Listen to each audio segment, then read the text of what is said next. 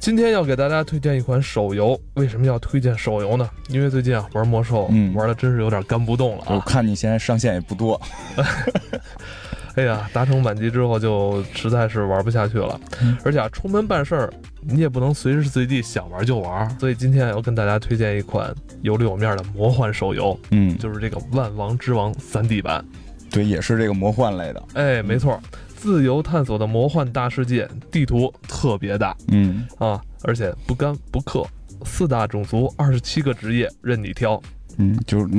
可以不干了，你至少对身体好，哎，我觉得养生玩法了。养生的养生玩法，二十五人超大团队副本开荒，还能分真黄金，嗯又不毁你青春，又不耗你钱财，怎么样？是两手不？嗯，可以可以，可以，我先下一个，感兴趣的同学到各大应用商店搜索《万王之王三 D》吧。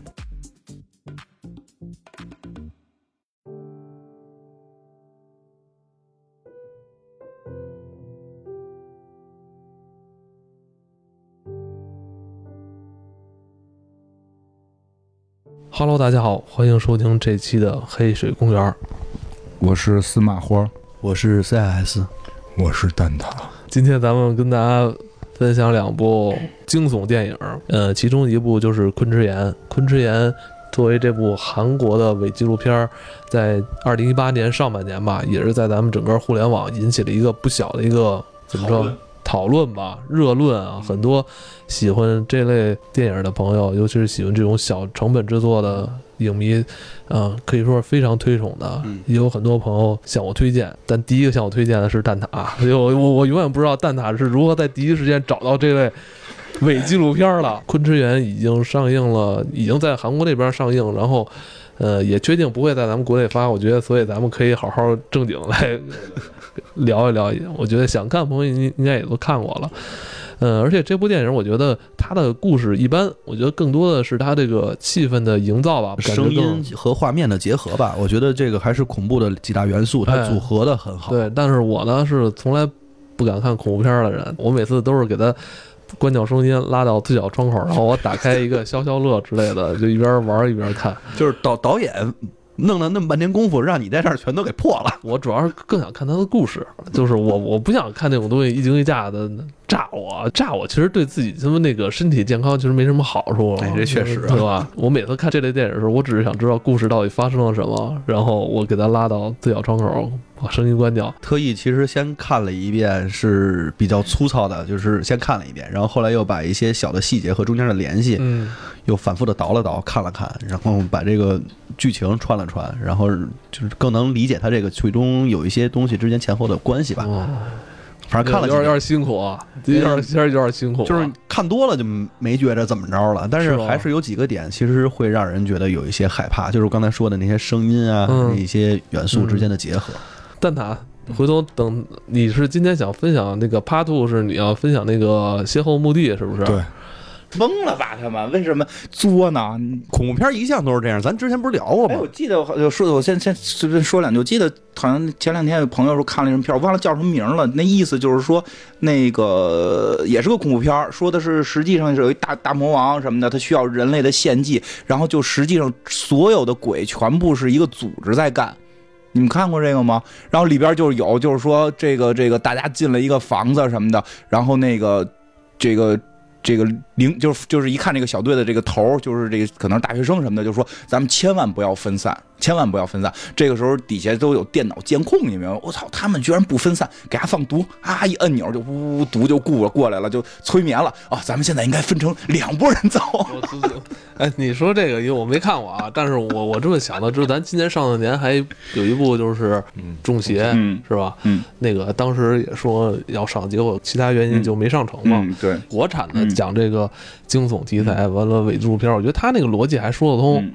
是吧？他有一种呃民俗民粹在里边，是吧？对对就有这个什么叫叫活什么，就跳大神的这种东西，这这你别管怎么着，这是起源于咱们国家自己的东西。对他这对讲的就是这这帮人本身就封建迷信，，所以我啊觉得还说得通。嗯就像你是你刚才说的那种情节，什么不要分散，嗯他还就我觉得觉得太他妈这扯淡！我操！我就觉得你他妈在侮辱他妈这观众的智商吗？我操！不是，那那那我觉得昆池岩这个好像咱们所有看鬼片的这个禁忌，他们好像都犯了哈。把所有 跟鬼片相关的这些禁忌，其实那帮人在里边的这些演员们，嗯，他们都犯了，他们分散了。对，然后他们也也也做了一些，其实跟那个嗯怎么说，就是那种降临仪式，嗯，跟这些东西相关的东西。你就是没鬼，你都得招鬼，那你不是作死吗？我我觉得这昆池岩本身它是有这么一个真实的地理位置，对它是韩国的一个嗯景点儿，嗯，对，哎，你还别说，真的是他们那个就有一种旅游，就就是这种暗黑系的旅游，就就会就会去到这种比较灵异的地方。听听着挺吓人，打出来装备都随机出属性啊，有可能是负面的，减体力什么的。哎，不过你要这么说，是不是这昆池岩的拍摄方跟这个大韩民国的这个什么旅游局有挂钩是吧？都说一个项目啊都说不好，说不好说不过说实话，他们那个前期设定，我觉得还好在于，就这些人就是为了去作死的，因为他们不是呃他们是为了挣钱。我跟你说，这个钱害死人。流量。对，我必须得说这就很多人不明白一件事儿，认为钱呢，就是这个时代钱早就不是那些你掏出来的一张一张的纸了哎对对，它它首先它可能是。电脑里的一堆数，而那堆数也都不一定是银行的数。你的流量就是钱，每个人为流量在出卖什么的时候，其实就是在为了钱。黑水公园都喜马拉雅播放都七千多万了啊！钱会有了，别说一分没有，就没那么多，没有七千万，对吧？没有七千万，就人家这里边这个人，他是什么一百万直播的流量，告诉说就能有几亿、一亿韩元，就差不多应该是七百万人民币，差不多算一下的话，多少多少多少流量？他是一百万的流量。那我们可差对呀，远了。那我们差远了。那刚才艾文说就没照人家我们没有昆池岩有钱，这我们是要承认的。是，那他妈这在瞎忙活什么呢？要不咱也就是，呃，搞点这个吗？哎，问题又出现了，要是现在就是说咱们去那儿，就有可能咱们这七千万变成那个，去不去？去，对，这逻辑就对了吧？所以昆池岩说得通吧？就是你，你其实就是那带头老大。我跟你说，他他指挥咱们在各个屋行进。看这一遍呢，我还特意的把这个一些关键的镜头反复的倒着看了看，因为这里边经常会有一些这个镜头让你看的时候全都是一晃而过，就是你你，因为它整个对对，个没错没错没错，它的片子本身就是拍的比较呃昏暗，因为它是用一个直播视角拍的嘛，对。所以它就是在里边本身也都是乌漆麻黑的，前三十分钟啊人畜无害，鬼怪出现吗？是有啊，我反复看了一会儿，觉得挺搞笑的。你是看那个怪大叔了，还是看那最后那那大白脸了？鬼出现的时候，我我跟你说啊，就是你看鬼片，如果关掉声，嗯就相当于你去这个迪厅里边把那个闪光灯关掉一样，你会发现所有在那扭的人都是那 那个德行，你知道吗？我就是想知道这个故事是什么，到底发生了什么。嗯，对他这故事其实讲的呢，就是一群真的是吃饱了没事儿。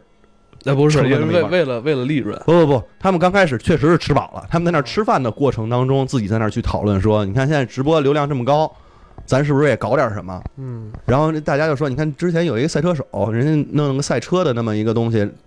刚才说那一百万流量，人家挣了一个亿的韩元，嗯，就是觉得哎呀这事儿太挣钱了，那咱也搞点什么吧。嗯。这里边有男有女，应该是总共七个人儿，他们就说那我们就去那个踩点儿吧，我们去去做一些恐怖秀这样的方式。然后用直播的东西，我们这样的话也能挣钱，所以这几个人就去了这个著名的景点，就是这个昆池岩。这是昆池岩是个什么地儿呢？是原来一个韩国的精神病院。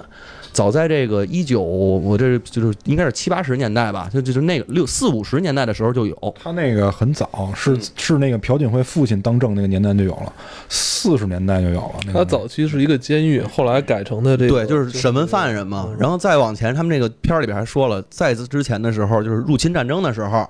有很多的这个死的人全都是埋在这儿的。后来他们在这儿建了个房子，去想压一压，然后又把它变成了。监狱，你要搁咱们国内可能可能建学校可能会比较多一点啊，这是以以这个学生的正气去压嘛。但是他们不知道为什么建了一个又是监狱，然后又是精神病院的这么一件事儿。但是后来呢，他其实发生了个事儿，就是院长他们这里边的这个院长，这院长好像姓金吧？必须姓金，必须姓金是吧？这个金院长呢，精神病院的金院长啊，他后来他一直在折磨这些犯人，嗯，他折磨这些犯人，以致这些犯人最后全都不是犯人，是病呃，人。病人就是把这些病人全都折磨死了，嗯。然后同时发生了一起就是集体自自杀事件吧，可以是，最后这个院长自己也自杀了。嗯。整个其实后来这个精神病院整个就荒弃了，嗯。就一直搁在这儿，就没有人再去问津。包括他们那个村儿里边，只要一过了这个十二点，都会有人去巡逻，不让人家去靠近这个地方，因为说过了十二点，这里边就有一些灵异现象，有鬼怪出没，所以就是一直被变成了一个这个也不是坊间了，就是其实大家全都望而生畏的一个地方，大家都不敢去。嗯这几个人就说：“那我们去那儿探探险呗。”就这本身说这个地方已经在韩国当地已经很知名了，有所流传，哎有一些坊间它的这个传闻。没错。嗯，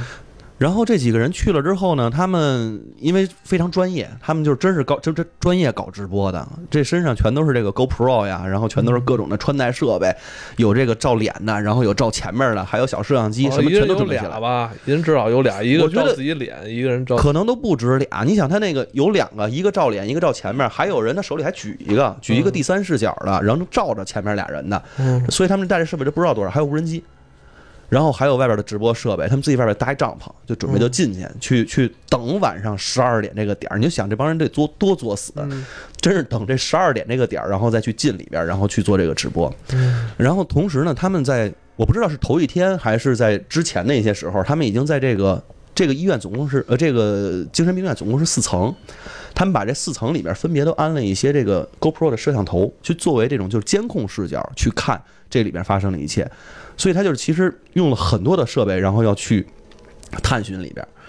然后这一天晚上，他们这几个人就已经都已经装备都已经穿戴整齐了，就到了这块儿，然后晚上就准备进去看一看呗。他们还是用这种直播的形式，就非常正式啊，说我们马上就要进去了，这里边有各种的鬼怪，所以说这个里边有三层，有几层，这个都是什么样的一些情况，给大家做了一些介绍。进去之后的话，他们其实里边有一个女孩儿，这个女孩儿应该是好像是有交代，他之前去过很多的，就是咱们刚才说的这个七大闹鬼圣地，他都去过了，都没事儿。所以这人呢，其实就胆儿也非常大，然后就来了之后，就是先是自己做了一个像是仪式一样的，就是拿出了一瓶圣水，说是从哪儿哪儿求寄的，然后说这个我要带着这个东西的话，我就不怕这个有恶灵缠身，驱散恶灵嘛。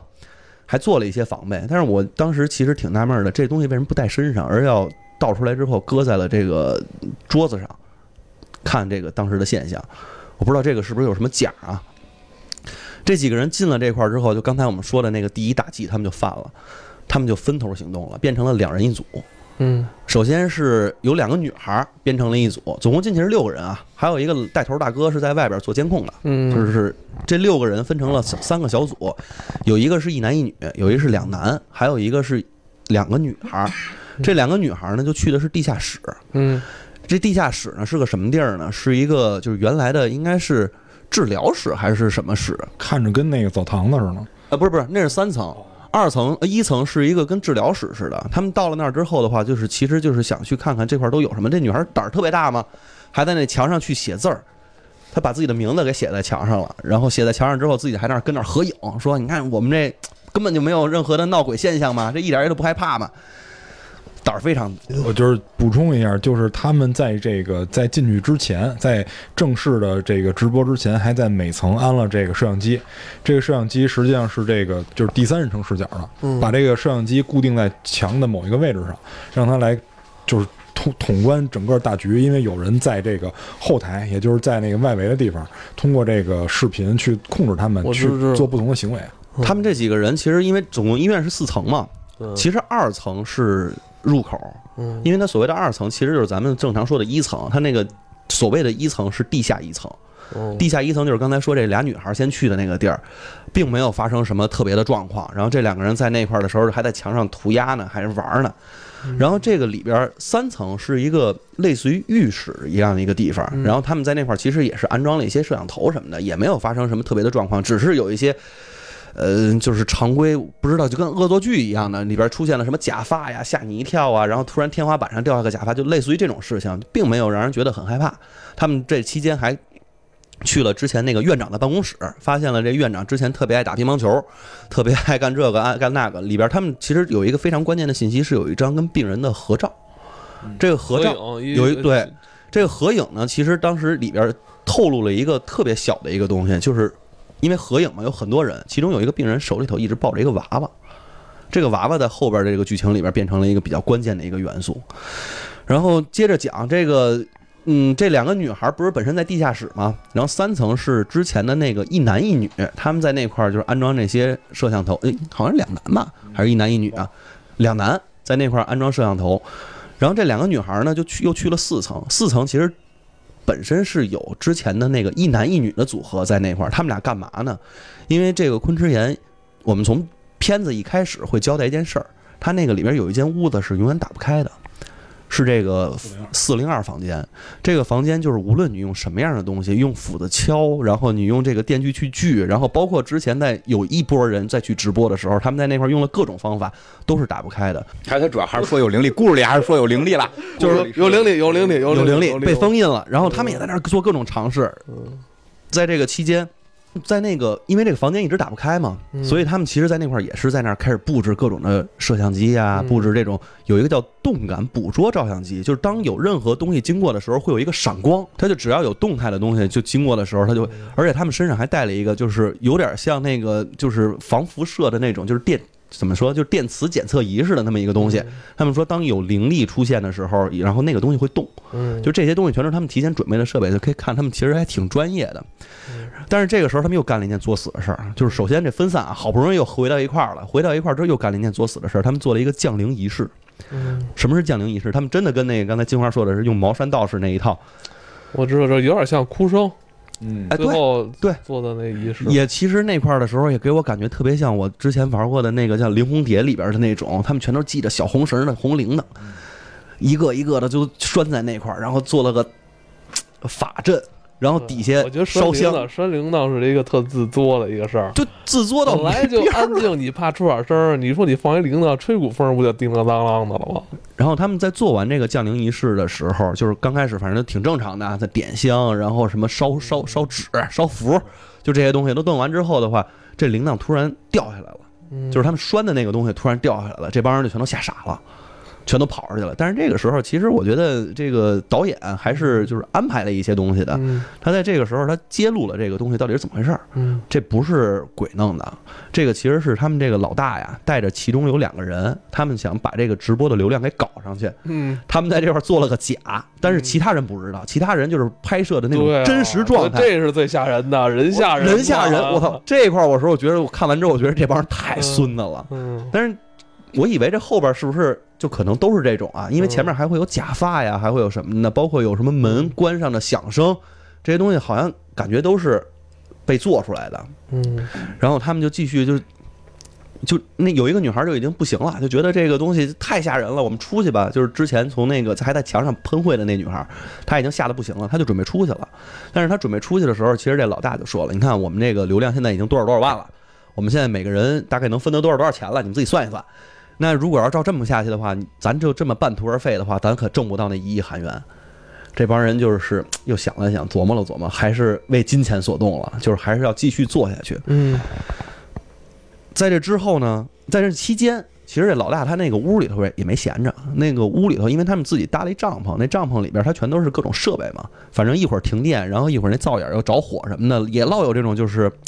可以说是灵异现象发生，这老大但是也没有有当回事儿，就可能是一些特别普通的现象。就是在金钱面前都是纸老虎，这些都没用。后来这个在对吧？就是在刚才那个风波发生完之后，还出现了一件事儿，就是他们有一个东西掉到那个看看上去像柜子似的一个。哦，对吧？就有点像棺材，有点像柜子，因为那个上面只有一个小窗口，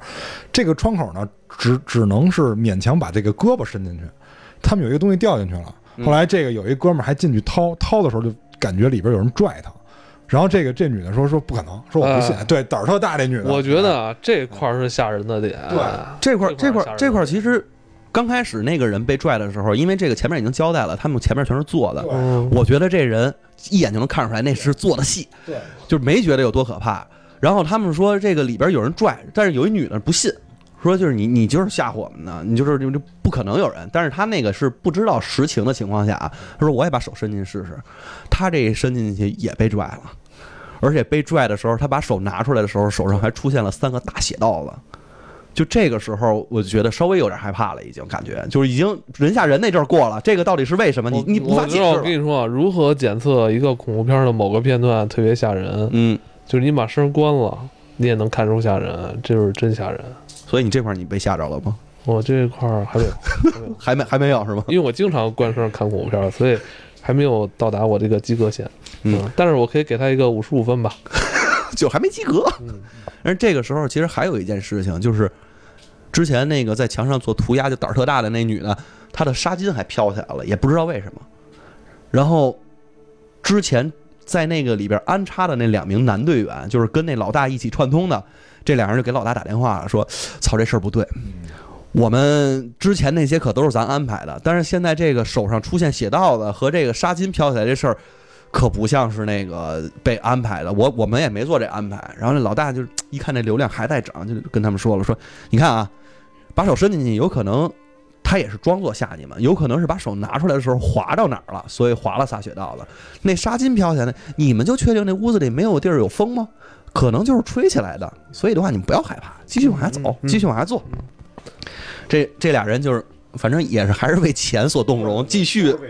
就是还是继续往下走。然后呢，这几个人其实，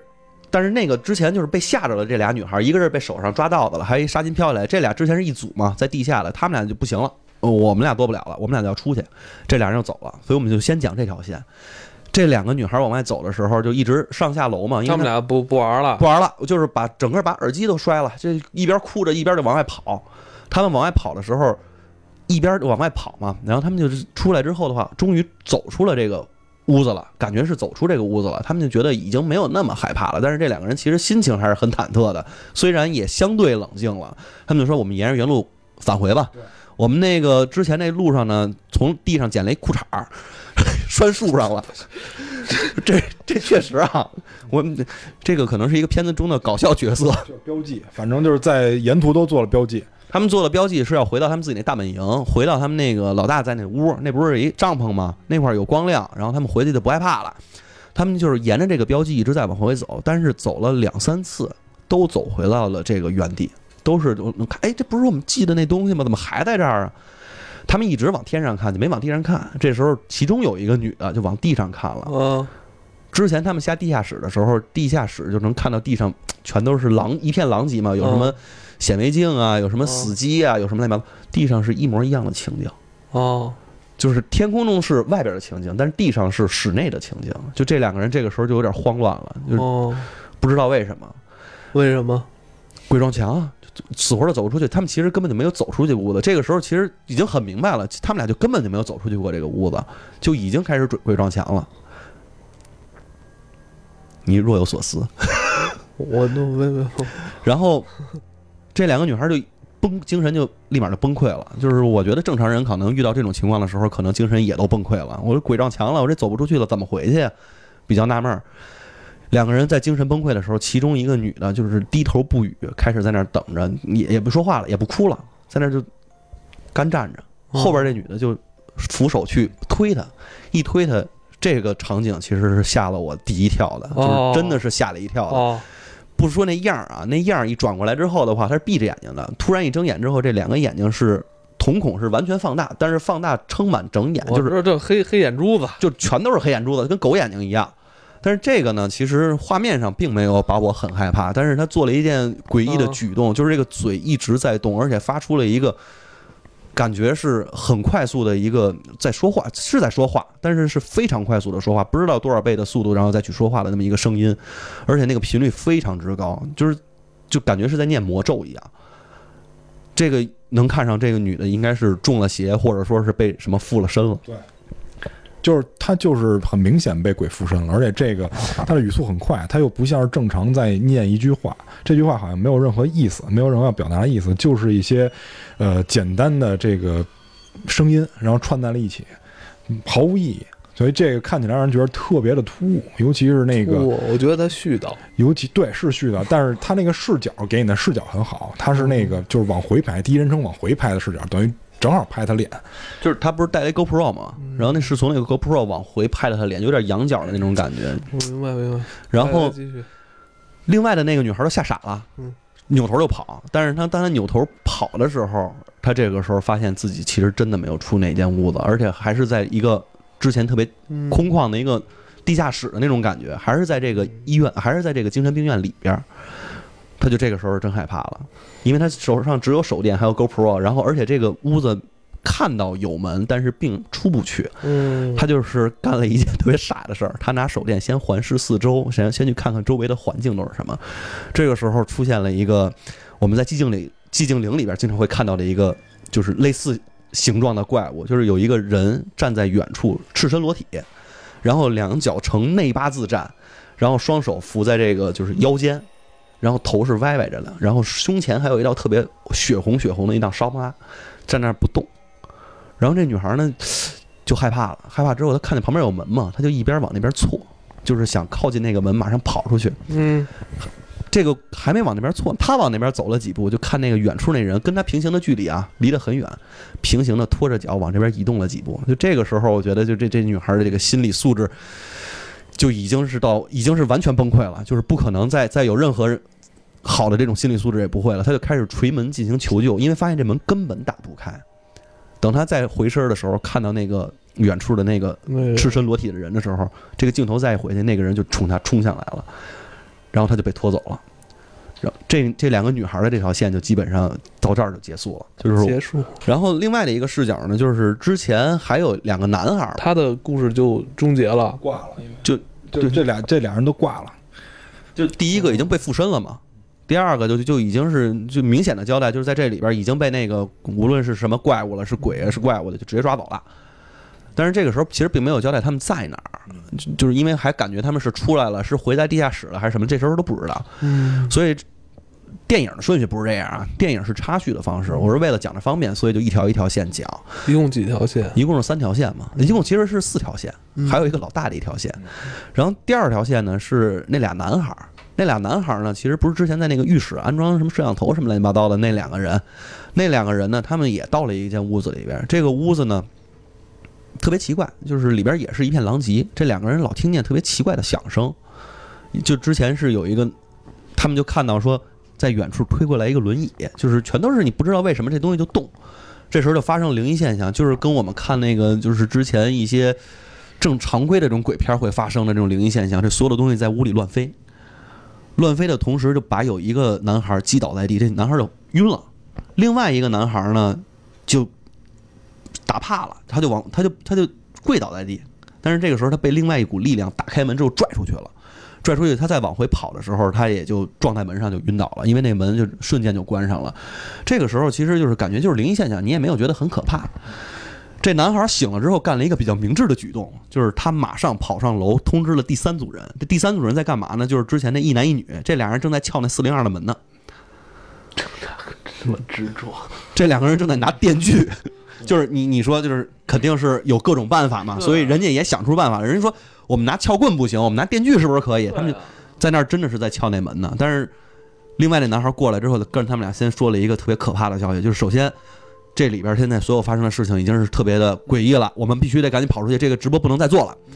而且我告诉你，之前的那些东西，有一些东西是我们设计的，我跟那个直播的这个老大，我们一起设计的这个陷阱，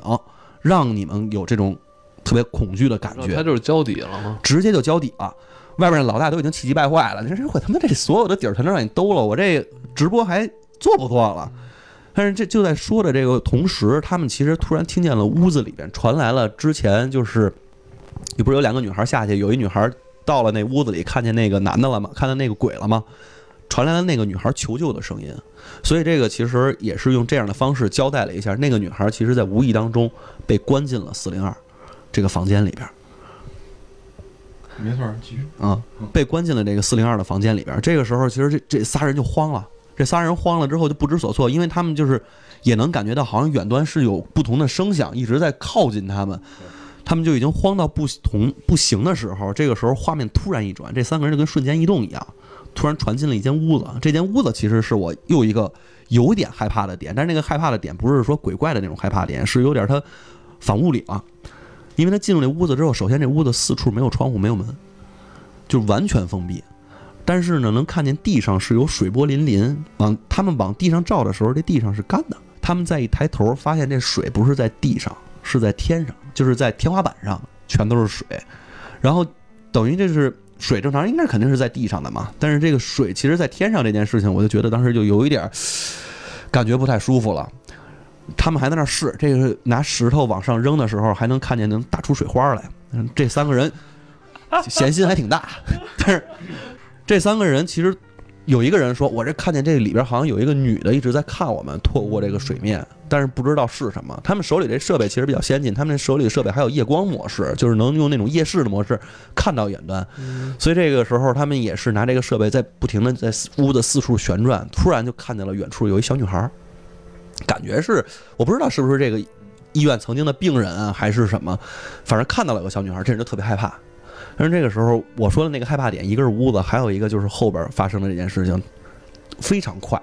他们所有人的眼睛，就是给到那个 GoPro 对着脸的镜头的时候，都会发生一个现象，就是有两只手非常快速的蒙上他的眼睛，然后马上打开。啊，这段我也看了，就是就跟你玩捉迷藏呗，就是你哦想象一下，你啊，想象就想一直就是哎，在跟我玩儿，对对，你想玩你想象一下，比如说，尤其是那些非单身人士啊，就是你啊跟你这个对象在一块儿的时候，比如他想给你一个惊喜，从后边抱住你，然后把啪把你的眼睛捂上，完啪再张开，再把你眼睛捂上，再把你眼睛张开。那我也跟他玩会儿吧。对，，但这时候你回头你一看没人，哎没，有人，那不更有意思了吗？就就是这个，你放到那个环境里，你会觉得非常可怕，因为你想你在那个废旧的这个精神病院里边，然后本身前面又发生了那么多事儿，然后还有人有闲心跟你玩这个，那我觉得他们既然决定去这个地儿，那就应该做好准备。他们可能来了是吧？他们也不要太拘谨。对，所以这就是说，之前那个有一个女生，她的经历很重要。她在那些就是世界前排名前七的恐怖之地，已经去过若干个地方的时候，还没有出事儿，她就理所应当的认为这儿也不会出事儿。但问题是，她去前六个他都没开直播，没挣着钱。对啊，所以所以他这回想挣着钱的时候，你看，所以钱是一个坏东西。你的商业模式要从一开始就导入进去，这个手这件事儿，我觉得当时是呃一个挺害怕的点，因为挺害怕这个。而且他那个其实手最后交代了，就是一个我觉得真的像蛋挞说的，就是那个小鬼好像是在跟你玩捉迷藏一样，嗯，就是拿手捂你一下，跟你逗闷子嘛。嗯，而且他拿那个摄像机往那边去，往那边去照的时候，是能看见有一个鬼在不断的靠近。包括他最后有一个镜头去交代，他能看到远端有一片，就之前那个所有的病人好像都在这个屋子里待过一样，就是应该这个是一个他们所有灵魂会去到的一个地方，就是会有这么一个交代。而且这里边的这三个人，先有两个人，这个手一蒙上，再一打开的时候，这眼睛就变成了跟之前中了邪就和黑眼上了珠子，黑眼珠子，就变成那个样子了跟那。邪恶力量里边似的。对对，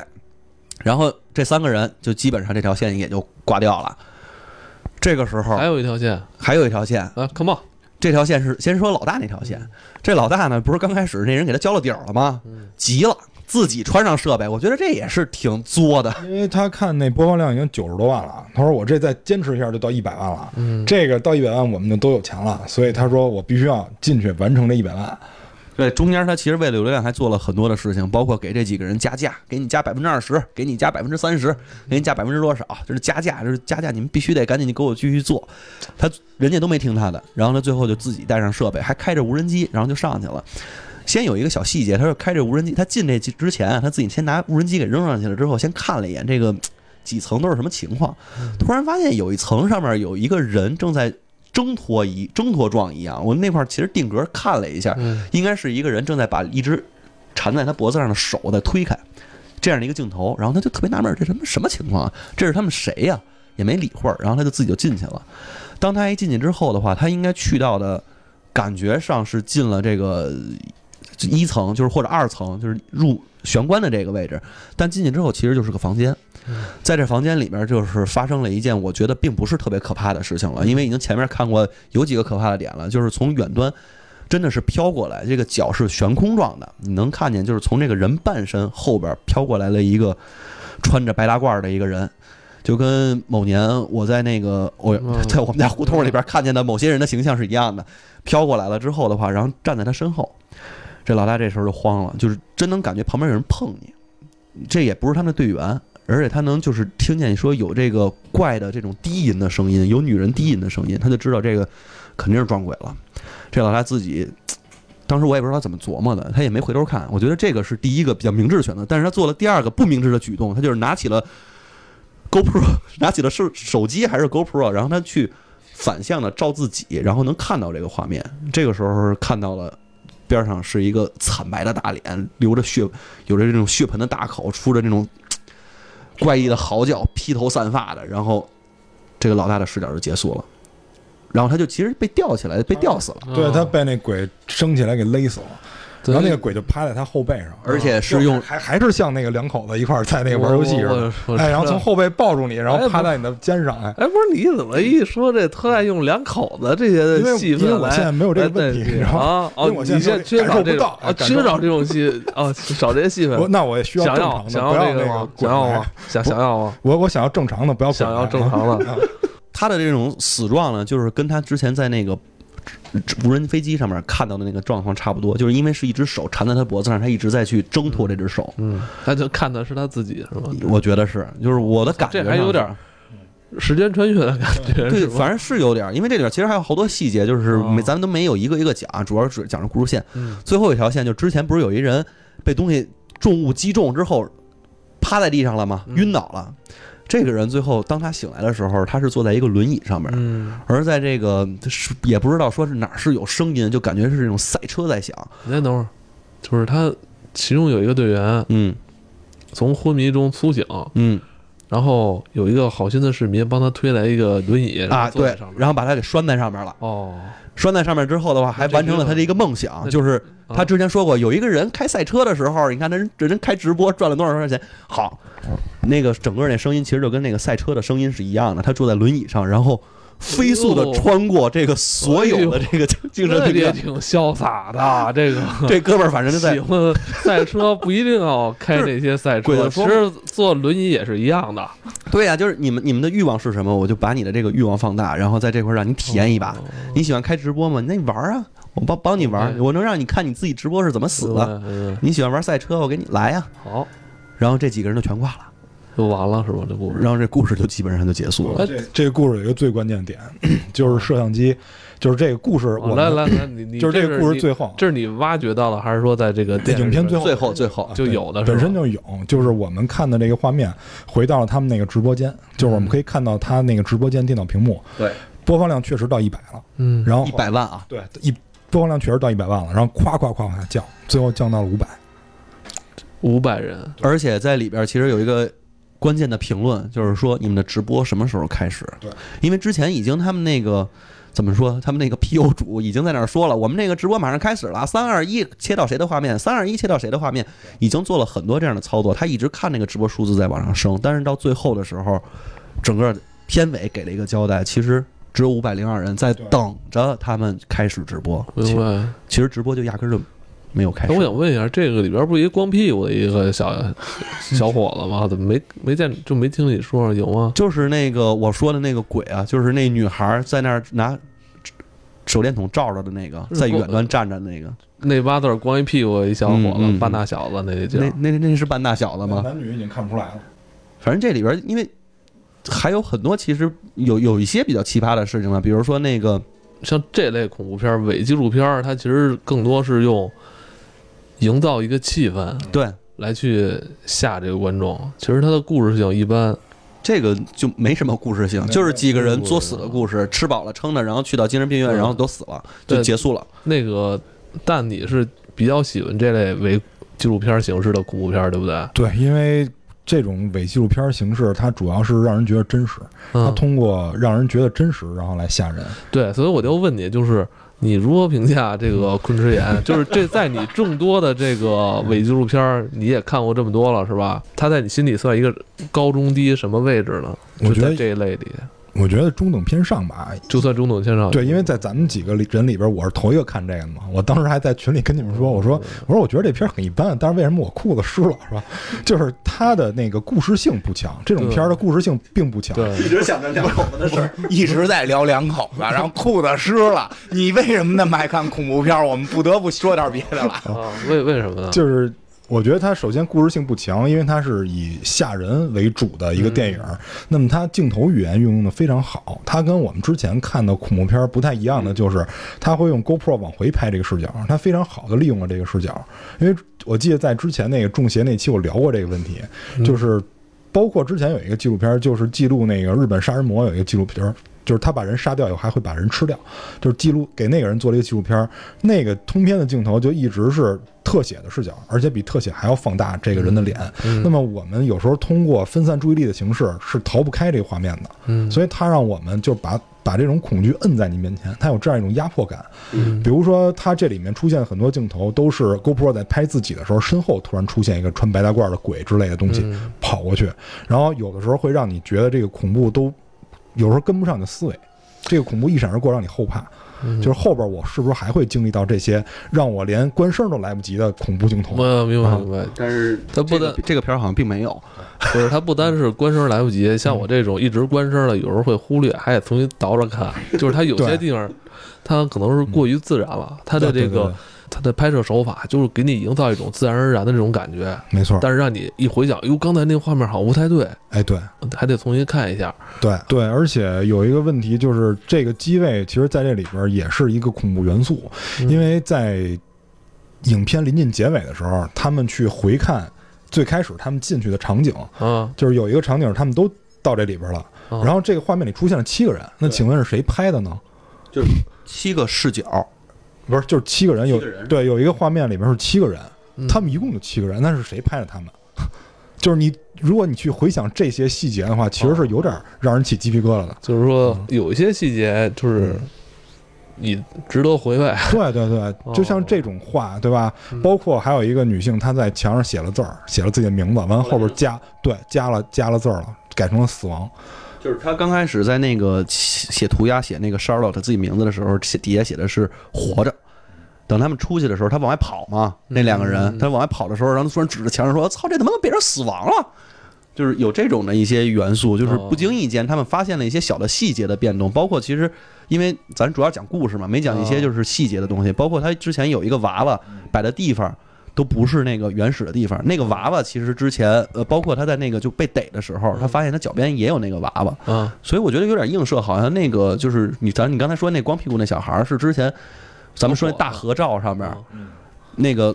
那个那个就是怎么说那个金院长边上那个病人，哦，就是那个人的一个形态。因为因为我在想，就是伪纪录片这种形式吧，他既然选择这种形式，那就是导演想告诉给你这是真实的，对，是这样。对吧？呃，那我去看他也是为了，当然我知道肯定电影作品都是假的，文艺作品都是假的，但是我愿意看这种更能接近现实的这种拍摄。我们说实话，我们也没真实，就是真的在那个环境里待过，嗯没准儿在那环境里就是那样。它只是提供一种可能性，就让人觉得可能会是那样。如果你在那个位置的话，嗯，你看了吗？看了，不不不害怕，我不害怕，是因为我没开声儿。我是我是因为倒着看的，快进，我用快进方法看，快进哦我 不害怕，快进看的真不怕。你说两句啊二倍速就那不是二倍速，你更就更滑稽了。对呀、是啊，但哎人都那样，你可不知道，特别有意思。二倍速更滑稽了。二我二二倍速看的，我觉得还好。我我是觉得这片儿比较有意思的就是真的就是开始说那个流量问题，就是这帮人就是因为很多鬼片是什么。我去旅游啦，然后你疯了，进他妈一个一一一鬼屋，我也不知道你为为什么，对吧？就是他这个很合理，等于他的立场立在了我一定要去的，为什么？就是我要挣这个钱。贪，这就是贪念。哦这这个我觉得就跟佛法有有这个联系，贪嗔痴，所以你就必然进这个这个鬼鬼的这个堕落的这个过程。就是他这个第一大硬伤其实已经避过去了。对，我觉得他这个是是避，因为他开头就是很多我诚心分开什么的，其实是他以为自己那个流量很高，他为了让更多人看，他诚心制造恐怖，就是就是就，而且包括不是还有开始有人吓人嘛，他就是等于是是自己把自己给玩了，为为了我觉得嗯你。多多往深了说一步，我觉得利益还不错。就是这个，在这个互联网的时代，为了这个流量，最后放弃了自己的底线，就放弃了自己的智商底线。真真的真的是这样。这些人明显是看到了一个挣钱的机遇，就是说可能我在其他方面不太好，我可能打工也挣不了那么多钱，但是我在这个直播这方面看到了一个能挣钱的机遇，他们想把握这个机遇。其实这比较符合东方人的这种价值观，对吧？哦，东方人在把握机遇方面，我觉得都会死死抓住不放的。我觉得不光是东方人吧，之前那个直播还有一个，我不不知道你们记得吗？就是好像也有一个什么呃，美国有一个什么跟自自杀直播什么的这种相关的有一个大的新闻。也，有一个，对对对，有，然后也有那种其实就是也一个为钱吧，包括那个美国好像前两年吧，去年还是前年也有过一个那个自杀直播的一个电影，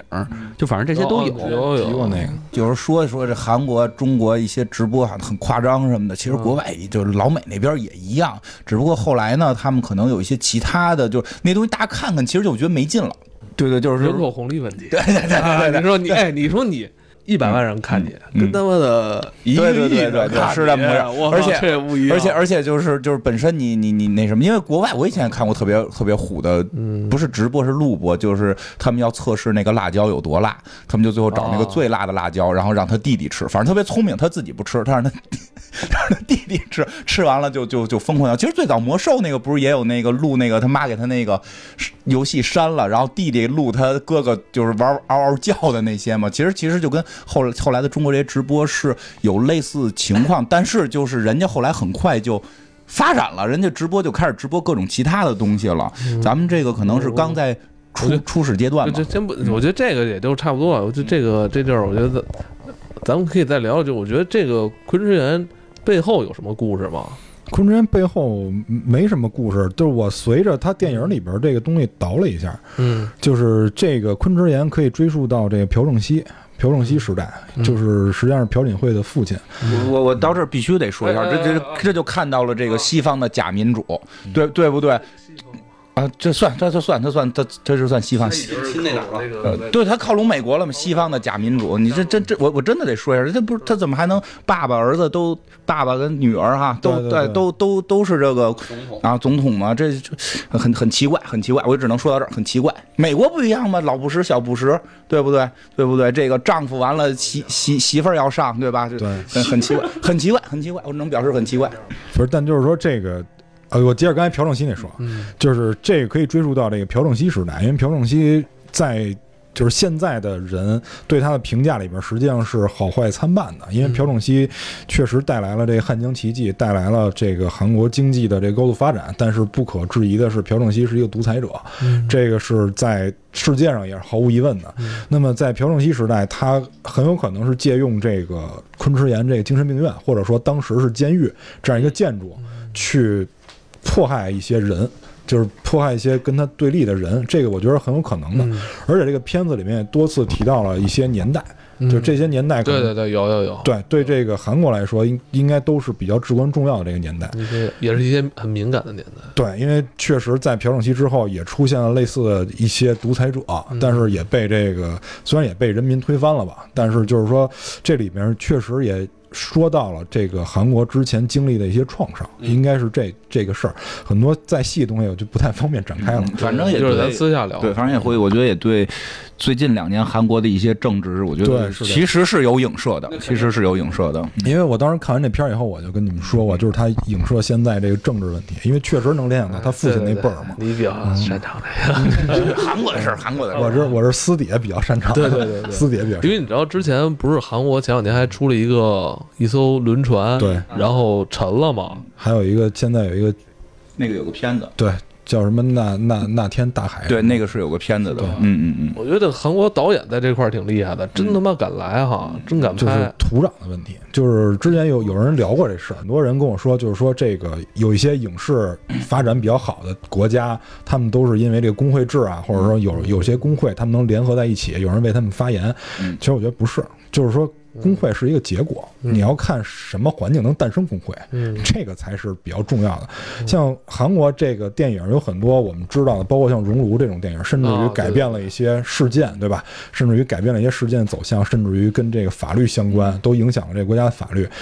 呃，就有一些人就可能对其他地方电影也寄予厚望。我觉得就是先省省，就是咱们先让电影回归正常，是吧？对对对吧？我觉得这个是很重要的。就因为大家先好好之前也聊过拍电影，先好好拍电影，就是大家别再出了一个还不错的电影，先逮着想法儿怎么骂。哎，对对对，这就没什么意义。就好不容易人家长，慢慢想长起来，你非要给人饿死，对吧？我觉得这这没有意义。昆池岩这阵儿就跟他的这个当时的总统嗯，老朴家他们家其实嗯就有一些关系，有一些这是这是明着说的，是吧？对，而且在电影里边有这个照片作为依据。他那个院长应该就姓朴，咱咱咱咱这刚才这化名化名，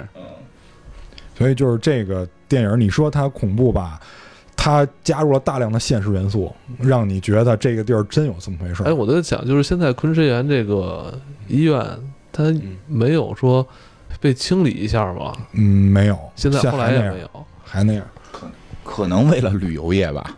我觉得有可能，因为我知道美国有些恐怖的地方是诚心保留为了旅游。比如之前上映那片儿叫《温彻斯特鬼屋》，嗯。然后这个地儿也真正存在，这个地儿真正存在。之前也拍了这片儿，那包括那个，其实咱们说这个七大这个圣地里边，我看有一个地方叫人骨教堂，嗯。我今天特意查了一下，那那个挺厉害的，那个真的是拿人的骨头去拼的。哪儿哪儿的意大利的那个吗？那我还去了，特不不是别棒不是意大利的，不是意大利的，人骨头。我忘了是哪儿的了，反正是捷克的吧。觉得人骨这个我倒不太害怕，对对对，咱这啃羊蝎子啃的都多过瘾呢。我觉得那个这个我也是咱们这个药材里都吃了多少了骨头是吧？不吝不吝不吝。就主要还是就是这个别信，我觉得就说白了就看看一热闹，千万别信对有鬼。对，它毕竟是一个娱乐的项目。我觉得他说说真的啊，我觉得这个片儿嗯有挺多可取之处的，在于它是利用了恐怖元素在表达某些东西，不管是他在表达的对于现今社会的一些流行文化的思考，还是说他对于一些政就是他们这个韩国政治这个。体制的一些问题的思考，他是有一定想表达的内容的。鬼只是他他的一个诉说的一个方式，大家别他妈觉得真有鬼，这特别可怕。我觉得我并没有，就是这部片子并没有引起我太多关注的，是因为就恰恰是因为他往鬼那方面去聊了，嗯所以我就觉得没劲了。嗯我更喜欢看的是人跟人的那种，就是有点像周，我还是推崇周德东的那一套，知道吧？啊对对对对。天天盯着那保安，老觉得这保安对他那个眼神。周德东那个比较神的是，完了事儿你不知道怎么回事儿，你不知道是谁，就跟那个保姆似的，弄完了你不知道哪儿来，这到底有没有这保姆，你一概都不知道。他那个他那事儿闹哲学层面了，存在主义，就是他那真是。对对，他不是说出了一大妖怪什么索命，说实话，就是那个确实感觉在小说层面讲故事层面不太吓人，很多那种就是讲什么恶灵出来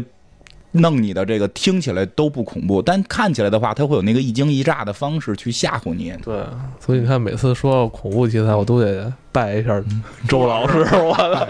周老师那个新书什么时候出啊？我从那个气氛上来说，我觉得他还是很厉害，但是从故事上来说，我觉得确实，我我可能我觉得一般吧。当然也有很多喜欢的朋友啊。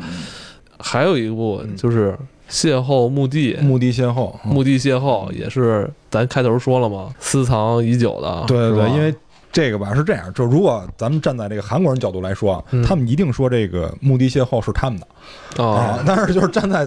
但是站在咱们这个普通观众的角度来说啊，我就可以明显说，昆之言就是抄他，毫无疑问就是就是抄那咱们已经进入 Part Two 了，是吧？对，，Part Two 好我我跟你说，这邂逅墓地都没什么可聊的，因为剧情简直一模一样。啊，首先，这个邂逅墓地也是一个节目组，这个节目组的名字就叫墓地邂逅，这是一个节目组的名字。他们拍摄的这嗯一个一个综艺对，就是一个相当于一个真人秀。真人秀，对，那就是综艺，。呃他这个电影是加拿大的，啊、电影是加拿大的。然后这个他们的这个几个人组成了这样一个制作组，他们来制作这个《墓地邂逅》各种集，拍到这一集是第六集。然后他们把这个片子呢都寄给了另外一个制作组，我们把这个叫制作组 A。这个制作组 A 呢，在电影一上来的时候接受另外一个制作组的采访，特别乱。这里边有三个制作组，一个采访另外一个。他说我们收到了这个邂逅墓地小组的发来的一些影片，说他们一直在致力于拍这个恐怖真人秀。说我们看了之前呢，说做的质量还是挺高的，但是到这个第六期的时候呢，出现了一些问题。他说，所以我现在把这个给你们看一下，说这个是第六期的这个内容，一共是六十六个小时。哦，等会儿，嗯我现在咱那个先捋一下，就是本来是有一个独立的这个真人秀拍摄团队吧，对，就自己拍自己玩儿，对然后他们已经拍了六部了，对，然后呢，他把这个已经拍摄的素材嗯。交给这个另外一个对，应该是正规的这个电视台吧，对，相当于媒体了，媒体了，哎他交给媒体，希望媒体能帮他进行那个就是播放出去。对播放，然后他们好能挣钱嘛。啊，也对，也为了也是为了取得一些成绩嘛，就是为了证明一些。嗯。然后呢，故事开始就是从这儿开始的，对，故事就是从这儿开始的。一上来就是一个人在采访这个媒体的负责人，就是说哦是，然后是一个 C 是是 C 媒体媒体来采访这家这个媒体，啊，说之前这个独立的这个拍摄对拍摄组给了你们素材了，接下来你们要怎么办是吧？就是大概就是这意思嗯。然后就是说说我们这个，你看现在第六期，结果出事儿了。说我现在就给你看一下这事儿是怎么回事儿。嗯说我们这次拿到素材一共是六十六个小时，嗯这六十六个小时我们没有经过任何剪辑，我们只是把那些冗余的部原素材分切掉了。哦，对，只是就都切掉了。然后呢，地儿都一样，也是一个精神病院，锁定的位置全是精神病院。然后这些人也是到这个精神病院周围先去做一些采访，嗯在这个精神病院工作的一些人说你见过没见过一些灵异现象，都说有，啊，这一套都是学的布莱对，都有布。莱尔女巫，对，结果他们采访一个园丁的时候，这园丁说没有啊，什么东西？你们说什么呢？后来这人说你等会儿啊。然后拿了二十块钱，有没有？然后哦，有有有，我见了，就就在旁边，就旁边，有有有，没问题。世界通行，对，这对招世界通行。我晚上就在那儿看见一什么东西嘛，我也不知道是什么。哦完，他们说哦，那行，OK 了，前面工准备工作做足了，因为这些是特意告诉，就是特意给你看的嘛，因为他说了，我们中间那些没有经过剪辑嘛嗯嗯嗯嗯嗯，让你相信这是真的嗯。结果他们晚上说，我们就留在这儿过夜，我们把这个我们在这儿过的一晚上嗯，做成素材，然后发给大家，但他是几个人？一共是四五个人，嗯，四五个人吧，五个人，四五个人。这还是那个一开始的那个独立摄制组那成员。是是是，一开始独立摄制组出镜的是三个人，哦然后这次因为还有那个什么摄像师什么的，所以加到一块儿应该是四个人还是五个人？想好好好啊，他们等于就是想找这个正规媒体来好好来协助他们拍摄。呃，他是自己有专门的团队，他只是想让这个媒体把他这个东西发出去，因为他好挣钱嘛。啊因为媒体要发的东西一定要给他们这个版费嘛，啊他们是为了赚钱嗯。结果呢，最后他们就在这儿住了一夜。住这夜呢，他还要求这个看门人把他们锁在这个房间里，就是我们你一定得都锁好了啊！说我们都看着，其实屁事儿没有，你给我们锁好了，千万别让我们出去啊！让我们出去，你们都是孙子，所以一定要锁好，连门带窗户全锁好了。之前他们还说说这窗户晚上还会打开，他们都不信。问这个看门人说晚上窗户打开不信，然后给我们锁里锁好了。于是到晚上他们就在这儿过夜。过夜的时候呢，同样先是在各层安安好这个摄像机，作为这个第三人称拍摄。结果呢，在这个晚上就出了各种各样的事儿，比如说他们听到这个这个楼层中间会有一些奇怪声音。因为之前说听人说这里边有人说话或者有人哭泣，然后他们也听到了，听到了以后呢，就觉得这哎这不一般，然后这个也是带头那个人还不信呢，说这这这些都没事儿，肯定都是假的。哎，对，要么就是这个风吹的怎么样，要么就是什么，因为他们在之前探索的时候还发现了地上有老鼠，他们就说啊，原来都是这些事儿，那就不叫事儿了。于是他们就在这里边各个房间各个房间去探索，然后就是。探索的时候呢，首先发现了门自己会关上，这个时候他们就开始害怕了。他们跟昆池岩还不太一样，他们在这里面没有提前布局，所以这个很厚重的门自己关上的时候，他们就觉得这事儿不太对。然后还看到了一些人影，这个人影也是这个穿着白大褂这种的，就是也看到了一些零星的这个人影，就是病人服嘛，就是后边后边是敞开的那种，哦就是前面系上啊，还是光屁股呗。哎，对，就下半身没有那种的。然后呢，他们就是想走，他们这时候比较明智，这个时候跟咱们的智商是差不多的，发现不对，马上要走。但是呢，你别忘了，他在晚上的时候，他说你把这门都给我锁上，所以他们是出不去这个房间的，他们出不去。结果他说那不行，那出不去，咱们也得想办法出去，就先让那个掌机把所有层的那个东西都收好。把那摄像机都都收走。这个时候要是我，我就不要那摄像机了，赶紧跑出去。他们还想去收，收的时候这个人就出事儿了，他们跟这个人就失联了，这个人就失踪了。他在探索到某一个楼层的时候，就感觉是进了一某个密室，然后出不来了。然后其他人就是说，那那咱们也顾不上他，咱们得赶紧走。然后说先补充点体力吧。然后他们白天带来的那个保温箱里边有吃的，再打开的时候上面全是虫子，就感觉已经过了很久的事儿。哦，感觉已经过了很久。然后呢，他们说说那不行，那我也得撬门，于是就拿这个手术车把这个门撞开了，因为就是把这个门打开以后就是户外了。结果他们就把这个门撞开了，撞开以后发现不对，撞开以后是另外一个楼，就是他们被完全的封闭到这个楼里了。即使他们从刚才刚开始进的那个地儿把这个门打开，也是在室内。于是他们就一直在这个楼里转转转。后来他们觉得时间不对，因为已经过了十个小时了。他们说让那个人第二天早上就来给他们开门，然后他就掏出了这个手机，掏出了这个手表去看，其实已经是白天八九点钟那会儿了，但是外边黑的。他们通过窗户看外边全是黑天，然后窗户也是被锁死的，出不去，因为上面是因为精神病院嘛，都是铁栅栏，所以出不去那个窗户。他们就完全被困在这里，然后每个人都看到了一些恐怖的景象，比如有的人被鬼杀死了，然后有的人就是自己突然就是吐血死，然后这时候飘过了一阵烟雾，然后这个人就消失了，就发生了很多各种各样这种这样的事儿。结果最后这个带头的这个男主到地下室，想通过隧道去别的建筑，因为他们下水道是通着的好多，他们想通过这个隧道去别的建筑，从别的建筑里逃生。结果在这个隧道里面发现了一间密室，这个密室实际上是最开始那个院长的，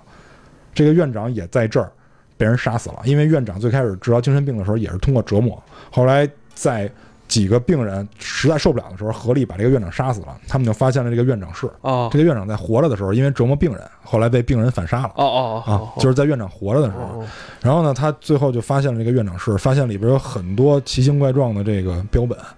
有人的标本，有人的各种照片，比如开脑的，然后开胸的这种照片。他后来发现，原来确实是这个院长在折磨这些病人，但是他想跑的时候，再一睁眼，发现这个屋子里站着几个人，全是穿着白大褂正在做手术的人，而且是大夫，其中有一个应该就是院长，看那个样儿应该就是院长。最后这个院长歘的一下移到这个人跟前，然后啪张大了嘴，就跟鬼一样张大了嘴。这个时候还是有点瘆的，因为他那个面部扭曲的程度实在是太夸张了。后来这个时候摄像机就掉在地上，就你能听见这个男主被人拖到了手术床上，人说不要这样对我什么的，然后最终还是感觉敲了那个额前叶，就把他额前叶做了那个穿刺手术，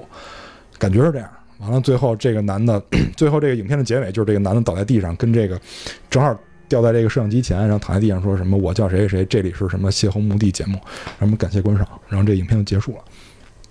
你会发现如出一辙，跟这昆池人最后这人到临死的时候还是这么敬业，对特别敬业，因为额前叶已经没了嘛。对，我觉得我觉得这故事倒比昆池岩还有点意思，对，因为这个是原版，这是一一年的电影，然后昆池岩是今年的嘛。因为昆池岩大量的那个东西有点有点乱，看的对，这个这个就一条主线走到没错，这个里面最好的就是他们中间其实没有分开过。你要说非要分开，其实就是摄像机去，就是拿摄像机那个人分开了。嗯结果最后那个人还被找到了，再被找到的时候，他就穿着那个一身白大褂，就是那个病号服，嗯下体赤裸着，然后感觉是像被切了额前叶似的，神志不清那样。然后最后还掉到那个电梯井里摔死了。邂逅墓地是吧？他好像还拍续集了。那个二我没看，但是二评价很次，所以我根本没有看。哦，而且还有一个还有一个片儿跟这很像的，就是昆池岩肯定也借鉴了这个片儿，就是叫什么《地下墓穴》，法国的《地下墓穴》，哦就是差不多就是一个感觉看上去像一个探险类的片儿，那没什么可介绍的。我觉得最接近的片儿就是这个《墓地邂逅》。嗯，他就是蛋挞能解释一下为什么自己一个人住了没事看这个吗？就找刺激呗，就是看完了以后你会觉得这屋里人挺多的，其 实尤其晚上的时候。不寂寞。哎，我我我问一下，就是你看的时候是戴着耳机，然后趴在电脑前是吗？我是用那个台式机，然后用音箱，我不戴耳机，我老觉得戴耳机耳朵里会有细菌。啊，因为我那是戴的入耳式耳机，就戴久了以后就耳朵会难受，所以我就用音箱公放。嗯啊，等于你是开着音箱，对，然后就是专注的看，还是说一一边干点别的事儿看？专注的看啊，肯定是专注的看。你你也不太专注，你不是还吃西瓜呢吗？刚那看哎，那什么？你你会害怕吗？就是说实话，就恐怖片儿吧，我最怕的就是嗷一下那种。就是刚才你们特别认真讲的时候，我特别想嗷叫吓你们，后来我怕你们揍我，你他妈他妈是我怕你们揍我。就是其实我看那东西，就是我之所以有时候快进看，我是为了躲那个嗷嗷叫唤的那种，就是会刀汪音乐这种去吓唬你这个。现在已经不用那个了，就是我跟你一样，那个是吓一跳，它不是恐惧，哦这两个是有区别的。游戏玩完全玩不了，因为我玩游戏的话，我觉得我就是置身在这游戏里，我要死，我觉得我就是真死了。你太有代入感但是我要看电影的话，你别管看什么，永远我都觉得是在看嗯，别人。别人，就跟我一点关系都没有，我永远都不会害。寂静岭我害怕过，是因为就是是哪代我忘了，就是有一屋子有一洞，你钻进洞里，然后会到不同的那个大脸那个吧平行宇宙。大脸那个其实并不不不害怕，就是为那个害怕在哪儿？就是我知道我当我从那个洞里爬回来，就是你每回爬那个洞，它就是开始会到了一个新的场地，然后在那完成很多事儿。你从洞里爬回来，那个爬回来之后，你就在你自己那间屋子里封闭出不去，你在那屋子里是安全的。我我是之前寂静岭都会打通，就直到那代我就再不玩寂静岭了，就是我。有一关就钻回屋子里之后，就在屋子里边开始不停的掉血，就你我操，我就不知道我该怎么办了。就我一直觉得这东西很安全啊。我说，你知道我我什么情况下不害怕吗？这恐怖游戏，就我看别人玩的时候，我不害怕了就，那你就是视频通关呗。拿着手柄在那玩，我在那看，我还特开心，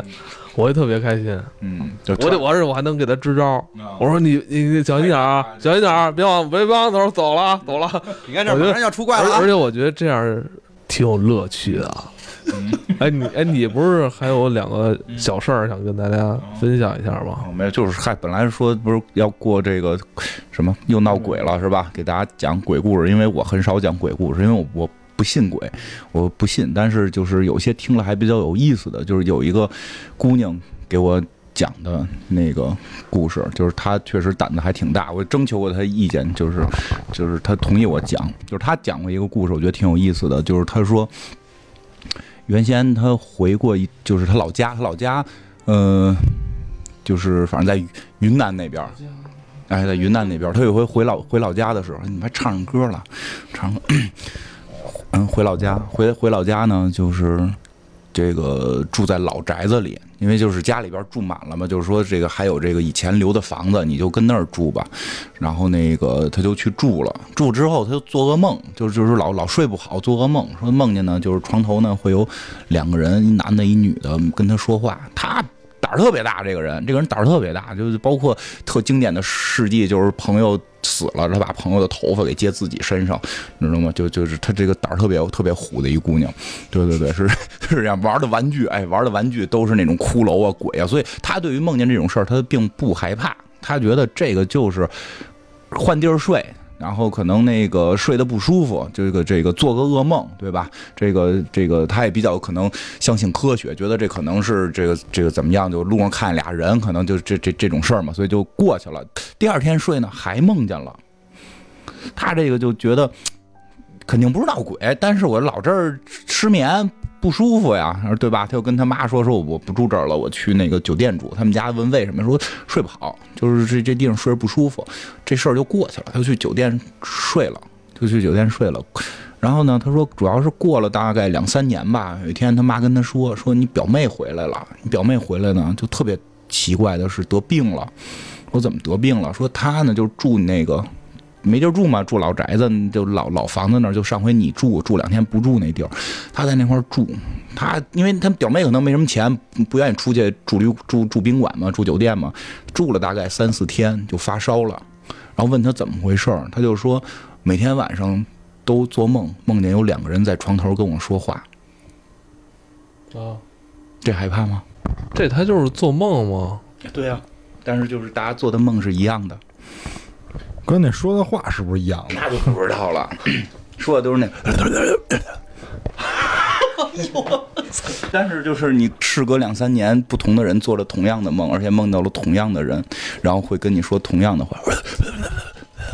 觉得还，我觉得还比较有意思，我觉得还比较有意思，因为其实我觉得很多相对恐怖东西就是会有巧合，只要有巧合，你就会觉得有一定的害怕性。就是会有那种感觉，就是你一个人遇到这件事情，你不是亲身感受的话，你其实不会有那种恐惧感。但是你突然听见了两个人，他们俩没有串通过，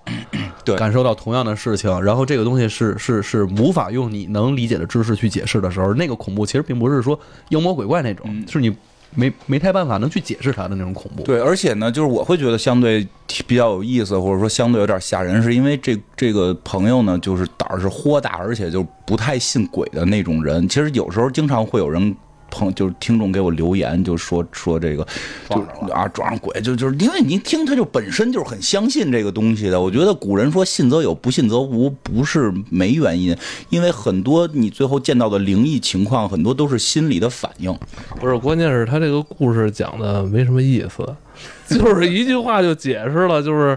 我做了一梦，在我们家老宅子有人跟我叨逼叨，然后我妹后来也梦见了，嗯就是怎么听我就联系不到说有太恐怖的东西。嗯因为你不信鬼，说你这么加工，他就害怕了。你告诉，就是其实是每次有人来住的时候，总是晚上有一个人把那录音机放他枕头边儿上，放他枕头边上，完了放同样的话，哎，他就害怕了。我跟你说因为，害怕必须得有人，害怕害怕对东西必须得出现人。对你是害怕人，有人是害怕鬼的，就是你看你信不信。如果加点料的话，就是比如说他们每次回家的时候都会，比如看见一个人站在他们家门口说：“你别回去。”然后他也没注意，他就进屋了。如果是两次，他跟他妹都遇见说他们家村口或者他们家门口有一人嗯跟他说过这个话的话，我觉得这个这个故事可能会更加蹊跷一些，有可能会遇到的这种巧合。嗯有可能，因为你这真的是害恐惧源不一样，就是很多人害怕是鬼是否真存在。就是他这个故事，我觉得有意思的是说，他从某种逻辑，一个不信鬼的人告诉你鬼可能会存在，你是还你根本不信鬼，你必须是弄出人来。我觉得，我觉得吓不吓人跟鬼不鬼没有任何关系，嗯然后完全是一种就是不符合常理的自然现象对出现的时候才会让你吓人。就像《昆池岩》里边说的，他们这帮人进入一屋子里，发现本来应该是地上的这个有水，有水，结果发现是房顶上有水。还有包括你刚才说那个歇后墓地，他推开这一扇门，发现它不是室外，嗯，它是另外一栋楼。嗯，但这这个门恰恰就是这个他这个房子的这个大门。对，然后包括他看表，明明应该过了九个小时之后，应该是第二天早上，嗯但是他看窗户外边还是黑天。我觉得这种是所谓不正常现象、灵异现象、超自然现象时候所带给人的恐惧，才是真正的恐惧，而不是出自于我自己觉得，哎呀，这事儿挺吓人的。这这这就是你说出来的，永远是别人体会不到。但是你说一个有共性的事儿，就是明明现在已经过了九个小时，应该白天了，比你看外边怎么还是黑的呀？这种这种不正常现象，你本身如果鬼这个东西，你一旦说出来，就已经不吓人了。嗯，你这有人会害怕了。就是受众问题，每个人确实害怕点不一样，而且这个，而且我就特纳闷儿，为什么鬼必须要穿衣服？就是。这这这这邂逅墓地里就是，就出现的所有鬼，包括刚才说那昆池岩里所有鬼，你甭管他穿的什么衣服，甭管是医院的还是自己的，他为什么都要穿衣服？他如果是一个跟我不是有一样的东西光屁股小伙子吗？那也是上半身有那个病号服，下半身光着，他为了方便做手术什么的。死死的时候带着衣服呢呗，就带着衣服一块儿死。对，但就是说衣服它跟肉体不一样啊，它有那种灵性吗？能随着你飘走，嗯，对吧？这 你想啊，那个《七龙珠》里边，这卡梅哈梅哈炸完之后的话，孙悟空的衣服都没事儿，不是不是，菲利萨的衣服没事儿。浩克的裤子，对这个这个这个是常理不能解释的。对啊，最恐怖那最恐怖的东西就是浩克的裤子，对，为什么？为什么？就它不破，有弹性，这么厉害的材料不破。它可能跟贝吉塔的那个盔甲用的是一种材料。对，包括对，嗯，差不多了。因为我之前没看过《邂逅墓地》啊，但是听那个大塔说完之后，他这里边有几个这种情节哈，他这个展现出来的这个镜头感，我觉得还挺有意思的。嗯，我觉得比那个《昆池岩》里边突然出现一个什么东西蒙住我东蒙住我脸或怎么着，这个更有意思。推开你的这扇门之后，外边是不是你平时所正常出入的这个空间？他们不还有一细节吗？他们带过去的这食物，对发现已经过了很久了。对，全都长虫子。对，我觉得这这里边这几个点还是更有意思吧。就是你会想，这种东西有可能会在你现实中是不是会发生啊？我操，这个有意思，比它什么东西直接出现，我觉得更好玩一些吧。对，都是不错的。一个是营造气氛，还有一种是制造了一些超自然现象。喜欢这类伪纪录片的朋友，我觉得都值得一看。今天咱咱们就聊到这里，祝大家中元节快乐！好，拜拜。拜拜。拜拜。